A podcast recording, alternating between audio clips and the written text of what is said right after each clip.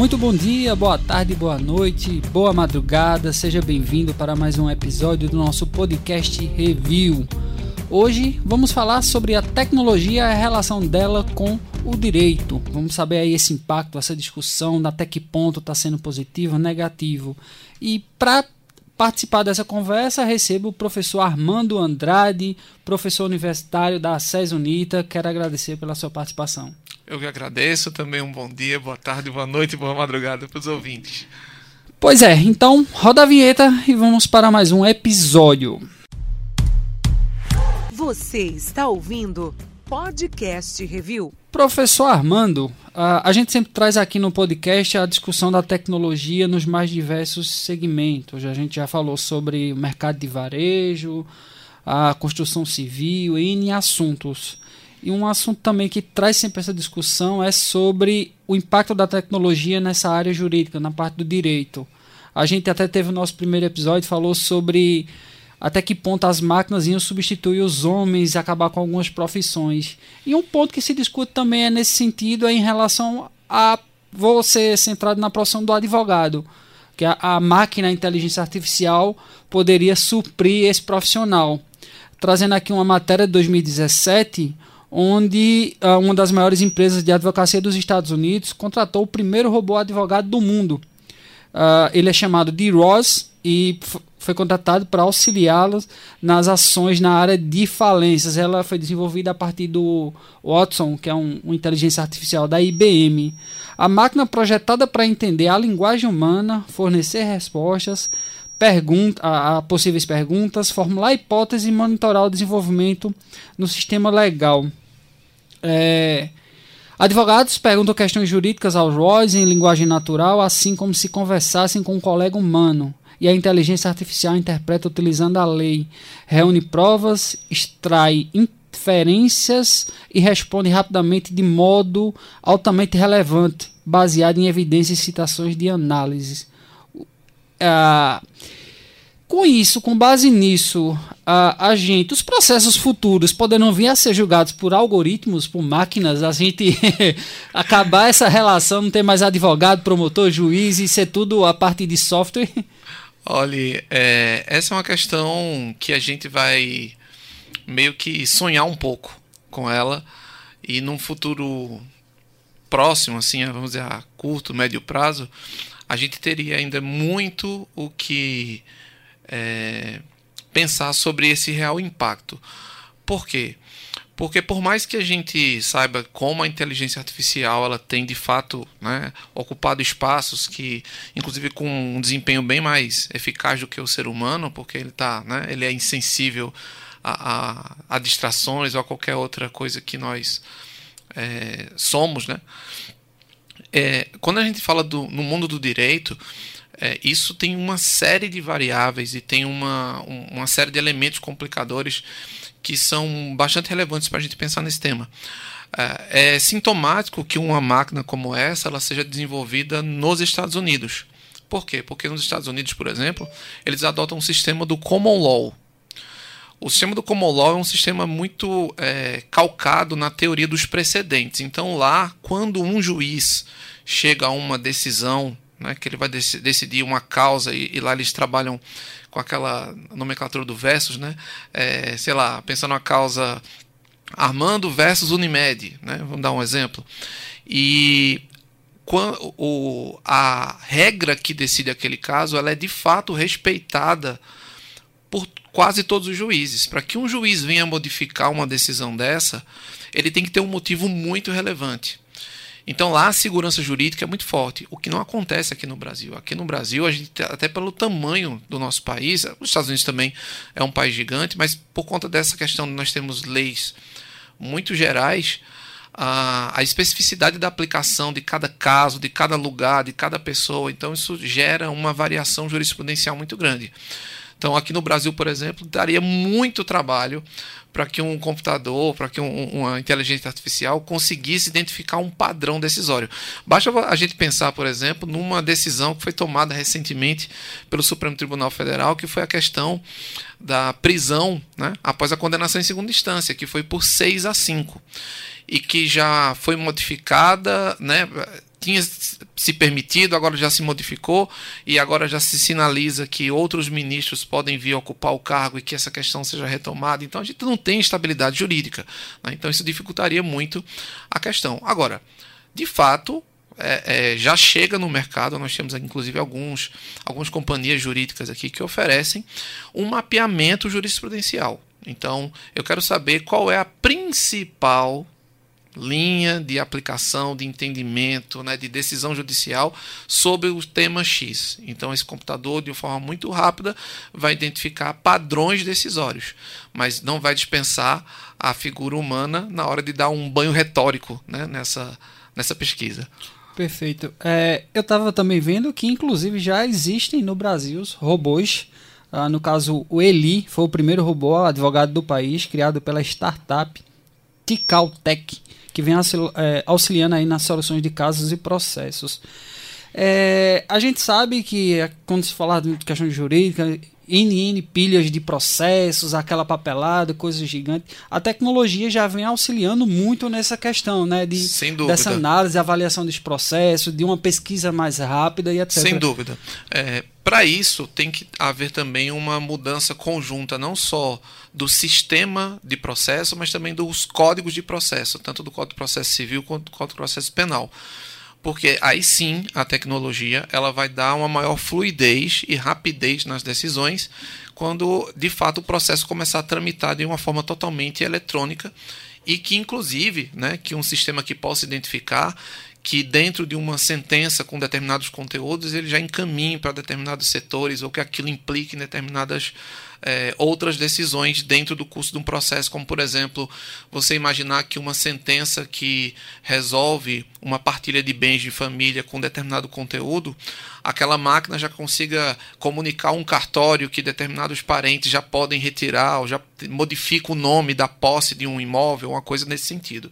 Então, nesse aspecto, sem dúvida alguma, a gente caminha, mas ainda assim, como nós temos uma herança física ainda muito grande, vai ser um, um longo caminho que a gente precisa percorrer para tanto. Professor, é, mesmo com tanto avanço tecnológico, com tanta apetrecho, soluções, como a gente o senhor já mencionou essas questões de citou, uh, por que ainda a gente pode dizer que o sistema judiciário brasileiro ainda é moroso, ainda demora muito? É, por vários motivos, né? É uma questão bastante complexa. A tecnologia, como eu disse, o sistema hoje ele já é né, eletrônico, mas é um sistema que muitos advogados reclamam muito, né? Porque tem, dizem que tem que fazer uma graduação em direito para operar com o sistema, além de saber das leis e de tudo. Então é algo que precisa ser muito aperfeiçoado. Além disso, a gente tem uma cultura muito forte no Brasil de judicialização. Tudo a gente quer processar, tudo a gente né, quer mover uma ação. A gente não tem a cultura da mediação e da arbitragem, que é uma novidade que o CPC 2015 trouxe, né, o Código de Processo Civil. Então, é, o volume é muito grande, a estrutura do judiciário ela é muito mal distribuída porque nós temos salários enormes para poucos funcionários, então a gente poderia né, ter uma distribuição é, mais racional de ter de repente mais funcionários né, é, usando essa mesma verba que existe, então tem muito lugar que falta funcionário, né? não é o caso nosso aqui em Caruaru, mesmo assim há reclamações né, de que é, existem lacunas a serem preenchidas. Existe um concurso público aí que foi feito, foi homologado, está tudo certo, está aguardando nomeação. Então, existem lugares que precisam ainda de funcionários e, além de tudo, a, o, o, os nossos processos eles têm uma série de recursos né, que muitas vezes, de fato, isso eu concordo com, com alguns juristas que fazem essa crítica, eles mais protelam do que garantem direitos das pessoas. Né? Então tem gente que recorre, recorre, recorre até o máximo possível. Isso leva. Né? Nós temos, por exemplo, um inventário na área civil que leva mais de 10 anos para ser resolvido. Então é um tempo muito grande para se resolver uma demanda judicial. Entendi. O senhor, como professor universitário nesse, nesse quesito, como é que os novos alunos, os alunos atualmente estão sendo preparados para lidar cada vez mais com essa evolução tecnológica, essa revolução, na verdade. Exato, né? É, uma, é, uma, é um desafio para os professores, porque nós também, né? É, a gente está recebendo uma geração e a gente está se dando conta que nós somos de uma geração anterior, né? Uhum. Por mais que a gente esteja antenado com essas tecnologias, mas a gente está tentando uh, fazer, por exemplo, lá na SES a gente já está implantando o ensino EAD, né, para fazer com que o aluno se familiarize com essas tecnologias, para que ele saiba utilizar e pensar dentro da lógica do sistema virtual, né, porque você pensar, por exemplo, que uh, a audiência. Né? É, eu estou aqui com você na minha frente, você, eu digo uma coisa, você diz outra, mas eu não concordo com você. E no meio uhum. virtual a gente não tem esse diálogo. É, é uhum. é, engraçado porque é online, mas não é face a face. Então isso também requer uma preparação de linguagem, uma experiência de como interagir nessas plataformas. E a gente tem começado a desenvolver isso, também encaminhando o aluno para pensar nesse formato, né? Porque isso vai ter impacto, como você disse, na profissão, né? De repente ele não vai precisar mais ter um escritório, ele vai um quarto na casa dele, ele vai conseguir gerir processos, atender pessoas, de fazer conferência, exato, tudo, né? exato. Então, isso, por exemplo, demandaria uma reforma nos códigos de processo, né? Uhum. Para que de repente você da sua casa, ó, quem está nos ouvindo uh, hoje exatamente, né? Que é o, hoje é dia 10, não é isso? Isso. É, São Paulo está debaixo d'água. Né? Uhum. Então imagine, por exemplo, uma demanda urgente que precisaria é, ser resolvida né? hoje, se fosse feito por um aplicativo como o WhatsApp. Uhum. Né? Então são essas reformas e essas adaptações que ainda precisam ser feitas.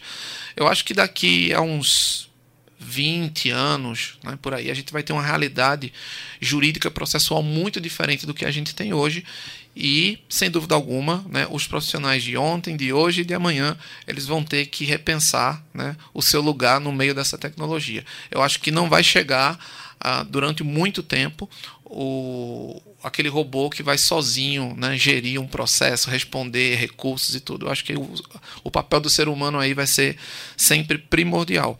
Mas sem dúvida alguma vai ser um auxílio muito grande né, e vai acelerar principalmente essa questão do processo. Perfeito. Uh, na sua visão, Uh, quais são as habilidades para um, um, advogado, principalmente os jovens que estão emergindo agora no mercado, precisam ter para prosperar nesse mundo de alta tecnologia e não ser deixados para trás por essas, essas revoluções, essas, essas tecnologias mesmo? Você está ouvindo Podcast Review. Olha, eu sempre digo para os alunos que a matéria-prima deles é a palavra. Né? Então, o, o, o novo advogado vai ser aquele que vai ter uma formação jurídica ainda, até por conta do ritual. O mundo do direito é cercado de rituais, né? a roupa, tudo é uhum. muito, entre aspas, conservador. Então ele vai ter ainda uma formação tradicional com base na leitura da legislação, na compreensão de como funcionam, funcionam os sistemas, mas ele vai ter que ser capaz de adaptar as novas formas de interação. Né? Então ele vai ter que, inclusive, ser criativo para fazer o bom uso dessas tecnologias e imprimir uma marca, porque aí é, que, uh, é o grande risco da, da entrada da tecnologia nas profissões, e aí tem vários filósofos discutindo se elas vão tomar o nosso lugar no futuro ou não. Porque nós temos marcas pessoais. Né? Então você, como profissional, tem a sua, eu, como professor, tenho a minha, né? você na área da comunicação, na área de ensino. E a máquina não.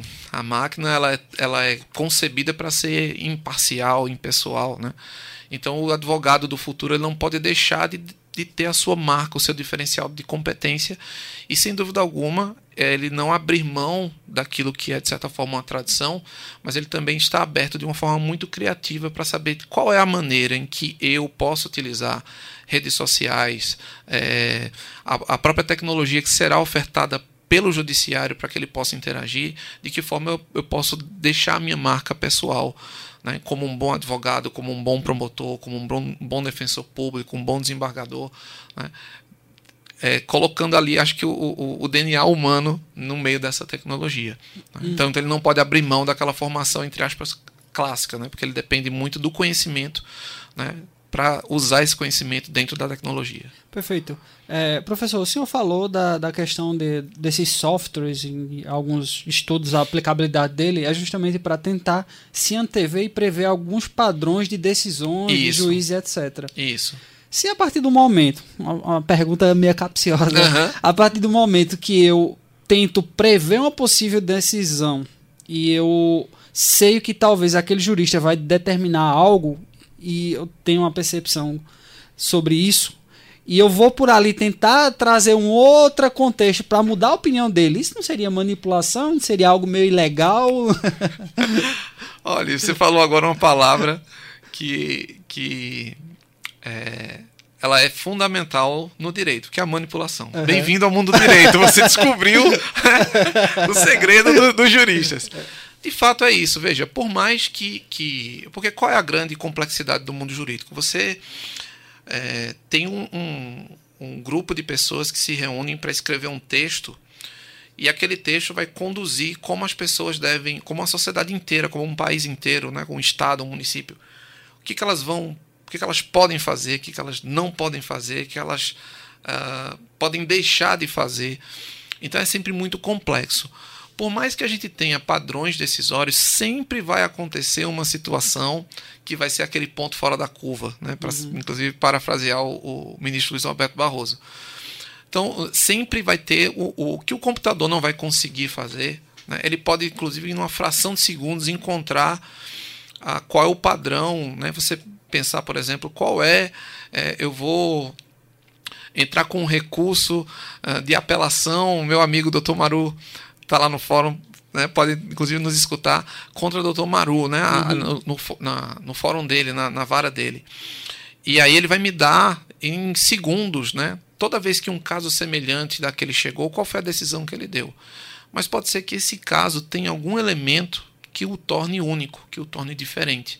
Né? E aí você vai ter que tentar de fato manipular né, através de outras estratégias né? Ó, existe uma jurisprudência consolidada aqui sobre isso, mas esse caso traz esse elemento de novidade.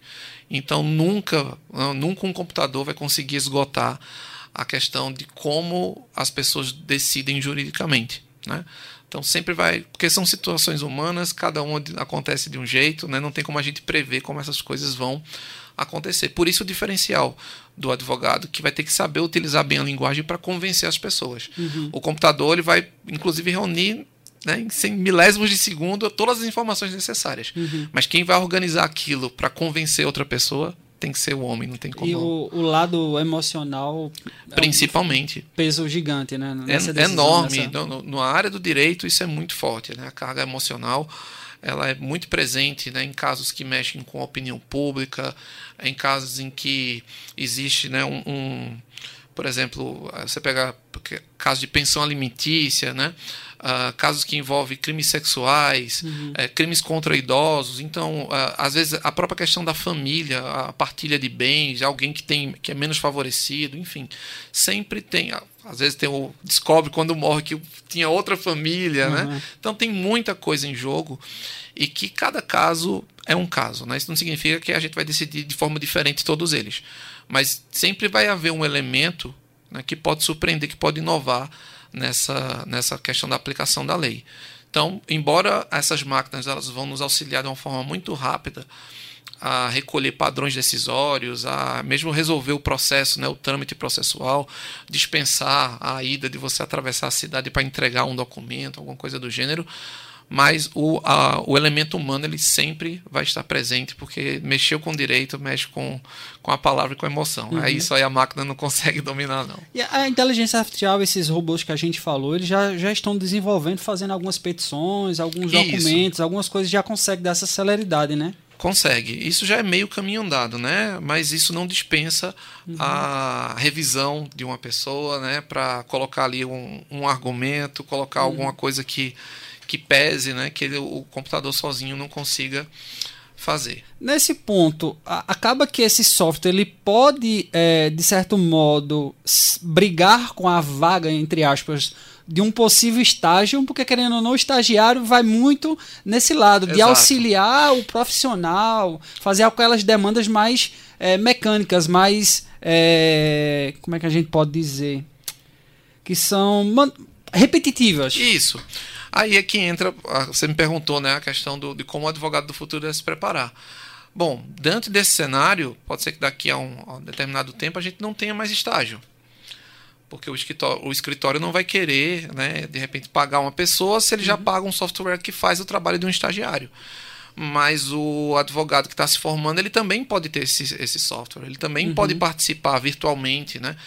É bem provável que a gente crie é, startups ou, ou crie né, programas de ensino jurídico, por exemplo, em que o aluno entre numa determinada plataforma e ele vivencie um processo, né, faça audiências com robôs, uhum. com alguma e, e, e, vá aprendendo a lidar com essa questão. O que antes ele teria que bater na porta de um escritório para conseguir um estágio, ele consegue uhum. fazer virtualmente em casa. Essa também pode ser uma saída. Perfeito. Caminhando aqui para o final do, do nosso programa, a gente sempre pede para um entrevistado ele trazer dentro da sua visão uma perspectiva uh, não para os próximos anos. A gente fala que o tempo está muito rápido, muito volátil. Algo que é certo hoje, daqui a cinco minutos pode mudar totalmente. Então, nessa, caminhando nessa linha de evolução tecnológica nesse meio jurídico, como é que o senhor enxerga aí os próximos minutos? Olha, o que eu vejo é cada vez mais uma preocupação em dar em usar a tecnologia como um auxiliar para dar celeridade às demandas judiciais. Né? Nós somos, como eu disse, um país que nós temos uma cultura do litígio. Isso precisa mudar porque isso atrapalha uh, muito, inclusive do ponto de vista da remuneração do profissional. Você imagina você ter um pegar um caso de uma de uma sucessão né, de bens de família, você esperar 10 anos para para receber o, o, valor correspondente ao seu trabalho nessa ação. Então, a, a tecnologia, ela acho que tem que ser muito bem-vinda no sentido de auxiliar. Né? Eu não consigo ainda ver. Existem algum, algumas pessoas que defendem isso, que elas vão uhum. ser capazes de fazer peças, decisões de recursos. Eu ainda não consigo enxergar essa possibilidade.